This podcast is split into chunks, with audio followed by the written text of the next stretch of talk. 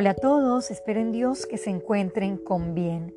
En muchas ocasiones somos etiquetados por varios motivos, nuestra personalidad, por nuestras acciones o temperamento o carácter.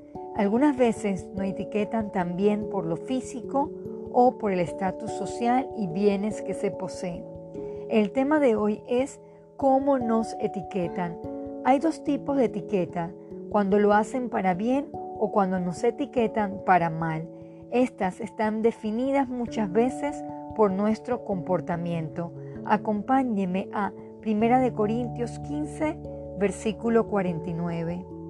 Y así como hemos traído la imagen del terrenal, traeremos también la imagen del celestial. El ser humano tiene una imagen terrenal que lo lleva a acciones contrarias a Dios, como tiene también, si ha creído en el Señor, una imagen celestial, una naturaleza guiada por Dios. ¿Cómo estamos siendo etiquetados? ¿Como carnales o espirituales? Vayamos a Colosenses 3, versículo 10.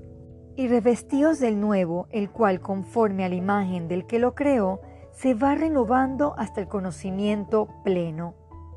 El mundo nos pondrá etiquetas, pero Dios nos recuerda quiénes somos realmente.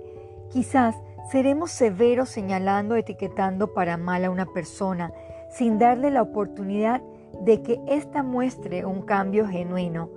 Veamos un pasaje muy conocido en Juan 8, del 3 al 8.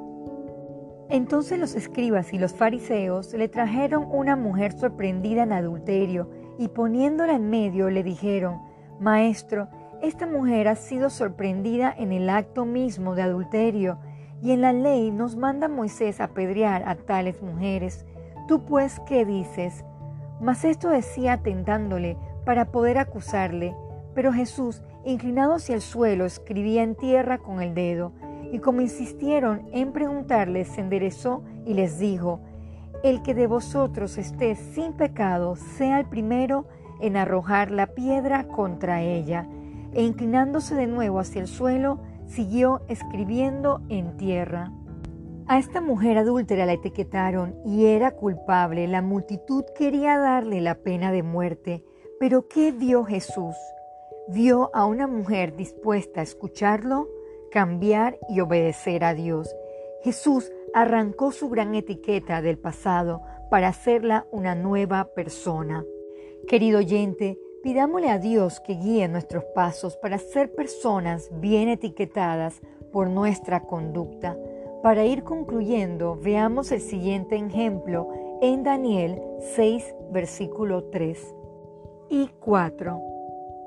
Pero Daniel mismo era superior a estos sátrapas y gobernadores, porque había en él un espíritu superior, y el rey pensó en ponerlo sobre todo el reino entonces los gobernadores y sátrapas buscaban ocasión para acusar a Daniel en lo relacionado al reino, mas no podían hallar ocasión alguna o falta, porque él era fiel y ningún vicio ni falta fue hallado en él.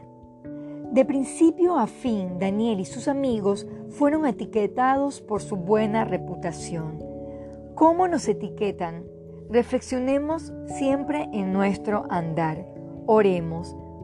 Amado Jesús, ayúdenos a no estar etiquetando a las personas, sino más bien reflexionar sobre nuestras acciones, si éstas glorifican o no a nuestro Padre Celestial.